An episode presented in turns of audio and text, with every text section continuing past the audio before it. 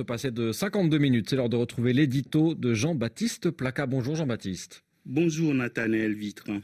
Un mot, un seul pour commencer. Merci. Merci à Sidney Poitier qui a tant représenté dans nos vies, dans l'histoire du cinéma. Jusqu'au fin fond de l'Afrique, nous étions fiers de ce qu'il était et il était aussi un Africain. Merci, monsieur Sidney Poitier.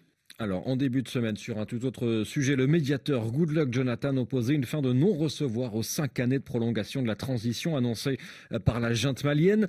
Ce dimanche, demain, à Accra, les chefs d'État de la CDAO vont devoir trancher. Faut-il s'attendre, Jean-Baptiste, à des sanctions lourdes? Plus sûrement à de nouvelles menaces sans lendemain. Ce feuilleton prend par moments une tournure folklorique. Vous avez entendu ce porte-parole de la junte suggérer que les cinq années n'étaient qu'une proposition une proposition à marchander sans doute, comme au bazar. Étant donné que la CEDAO elle-même s'accommode si facilement des coups d'État qu'elle ne cesse d'entériner les uns après les autres, peut-être devrait-elle se montrer simplement conséquente et laisser Assimi Goïta assumer le temps qu'il faut son putsch. Il rendra des comptes le moment venu à ses concitoyens s'ils en demandent. À peine cette CEDAO trouve-t-elle le courage de dire aux putschistes de nommer un Premier ministre civil et de penser à revenir à l'ordre constitutionnel? Jamais elle n'oblige les putschistes à rétablir aussitôt le pouvoir civil renversé. La CEDEAO peut aussi bien se ressaisir après tout. Sans vouloir offenser qui que ce soit, l'on devrait peut-être simplement rappeler que la CEDEAO est née dans la tête de deux généraux putschistes le Nigérian Yakubu Goon et le Togolais Nyasimbe Adema.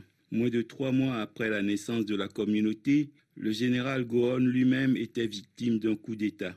Il ne sert à rien de feindre d'ignorer l'incapacité de la CEDEAO à prévenir les putsch à répétition qui surviennent en Afrique de l'Ouest. La communauté ploie sous les contradictions, les incohérences entre les États membres il y a de telles disparités et de telles différences entre leurs pratiques politiques, entre les dirigeants, les dissemblances sont telles que l'on se demande parfois comment ils peuvent cohabiter au sein d'une même organisation. Peut-être que la CEDAO a touché son ultime port d'obsolescence. Il ne lui manquerait plus que le courage de se saborder. Se saborder carrément. On dit pourtant, euh, Jean-Baptiste, que dans le monde d'aujourd'hui, seuls les grands ensembles sont viables les grands ensembles qui manquent d'homogénéité et de cohérence ne grandissent aucun peuple. La CEDEAO a même failli à sa mission première qui est la libre circulation des personnes et des biens. Combien de chefs d'État ont ces dernières années, au gré de leur humeur, de leur versatilité, fermé les frontières avec les pays voisins sans fournir d'explications à quiconque et sans que les autres chefs d'État ne les rappellent à leurs obligations? D'ordinaire inaudible lorsque se nouent dans les pays les conditions déterminantes des crises qui génèrent des coups d'État, la CEDAO n'en est plus aujourd'hui qu'à proférer des menaces de principe contre des putschistes qui l'ignorent. Il faut évidemment de l'audace, du courage, de la lucidité, une grande crédibilité pour oser initier une plus parfaite organisation à partir d'un noyau dur, cohérent, homogène quitte à s'ouvrir ensuite aux autres, mais au fur et à mesure que ceux-ci répondent à des critères d'admission rigoureusement dressés. Ce n'est pas parce que l'on est voisin que l'on est forcément fait pour vivre ensemble.